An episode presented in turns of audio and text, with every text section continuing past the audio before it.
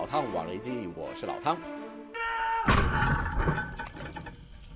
俄罗斯卫星通讯社报道，在扎波罗热战区的战车部队已经接收到新一批 T 八零 BVM 主战坦克，并且正式投入战斗行列中。俄军部队长透露，这款坦克抵达前线后，马上立下战功，不但摧毁多个乌军据点和指挥所，更充分发挥压制敌火的作用，让乌克兰守军的好几波回击都无功而返。而且 T 八零 BVM 经过火炮和防护装甲升级后，整体战力受到官兵的好评。在换装了新式的一百二十五公里滑膛炮、自动装弹机和松树 U 炮手热影像仪之后，不但加快了坦克炮的射速，也提高了对敌目标的测距和锁定能力。外带车体和侧裙都加装了化石爆炸反应装甲后，安全防护也比原始车型更加牢固。中国军武专家杜文龙分析，这款坦克不但比美制的 M1A2 或是德制的豹二坦克要轻了至少二十公吨以外，整车的机动性和灵活性也比乌克兰的现役战车更具有优势。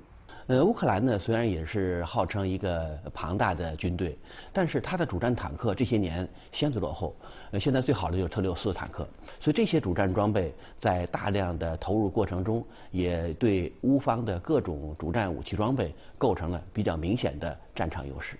尽管俄乌并没有透露双方在扎波罗热确切的交战地点，但是国际军事网站在比对卫星空照图和情资来源分析，位在奥里西夫和罗伯季涅之间的新波克罗夫卡极有可能是两军接战的第一线。这是因为去年八月乌克兰宣称重新收复这座城镇之后，俄军就对战役的失利耿耿于怀。即便乌克兰此后在这个地区的军事行动明显受到迟滞，但也给了俄军蓄积能量的机会。就在得到全新改良的 T 八零 BVM 主战坦克之后，乌南战区的部队就可以报一箭之仇，从新波克罗夫卡开启西进行动，收回丢掉的奥里西夫和罗伯纪念，巩固南方的战略要地。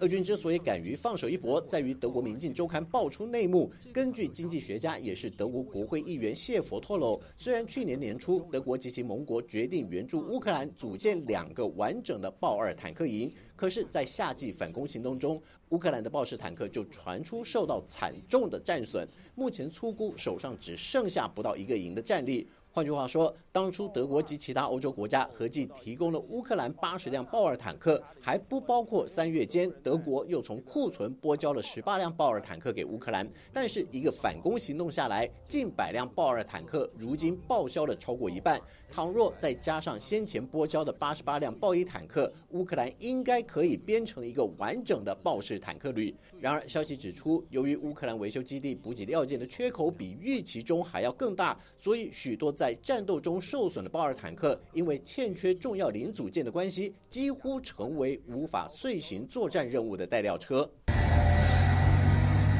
更雪上加霜的问题却又在这个时候出现了，就是乌克兰技工为了尽快修复带料车，所以采取挖东墙补西墙的做法，拆卸那些受损严重但可用零件比较多的战车，试图组装在受损较轻的坦克上，却又因为工程师的技术不到位，造成看似完成维修的豹二坦克故障率居高不下，反而弄巧成拙，让原本只有一辆带料车的缺口变成两辆坦克都上不了战场。一来一往之间，不少豹二坦克几乎只能摆在维修线上，无止境的等待备用料件的到来。谢佛对于先进的陆战之王变成无法动弹的大型废铁感到非常忧心，更呼吁德国维修技师和武器制造商必须正视这个问题。尤其德军补保单位应该组成一个专家团队，培训乌克兰技工更为规范的维修训练，同时提高他们的工艺水平。要是继续放任乌克兰技工自行摸索而不加以对症下药的话，只要再过一段时间，乌克兰就会面临失去所有豹式坦克的窘境。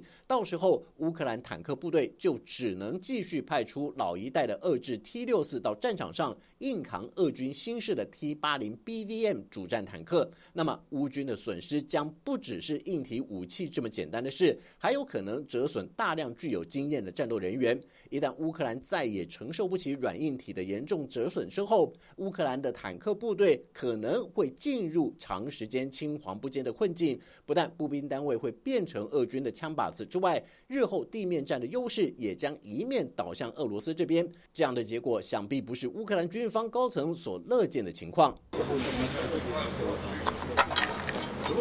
另外还有一件棘手的事，现在看来恐怕也将成为乌克兰全国居民的噩梦，那就是从白宫情报到欧美军事专家的分析，几乎可以证实，俄军对乌克兰重要城镇的空袭已经开始使用到北韩制造的发射器和飞弹。尽管俄罗斯及北韩都没有对这项指控给出正面回应。但是，荷兰朝鲜军事问题学者暨武器专家奥利曼斯指出，从媒体拍摄到的飞弹残骸来看，除了进一步证明俄军发射的飞弹不但出自于北韩之手，而且预估北韩提供飞弹的数量应该不在少数。So generally, their solution has been more, more, more. That can be quite expensive if you're using very high-end, fancy Russian missiles. I think it opens up possibilities for the Russians. to be able to sustain this level of continued violence uh, without spending quite as many rubles.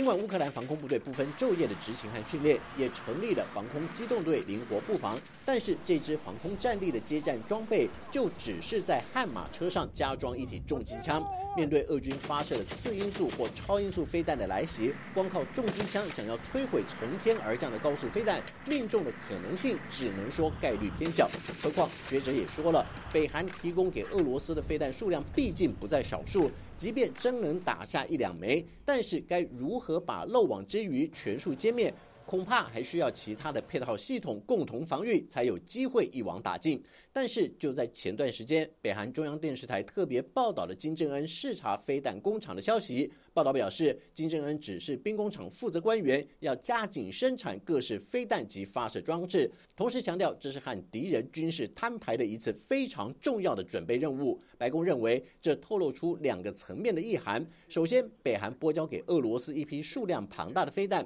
其次是金正恩立下这项军令状，也是要兵工厂尽快补齐飞弹数量的不足，继续保有对南韩及日本的核阻力量，展现北韩不但有能力供应俄罗斯，也不让南韩及美日误以为北韩飞弹库存减少之后就有机会向北韩动手。毕竟金正恩并不会为了俄罗斯而掏空家产，却忘了朝鲜半岛周边还有美日韩三国正企图弱化北韩对朝鲜半岛的控制能力。好了，就到这里，我们下。下次见。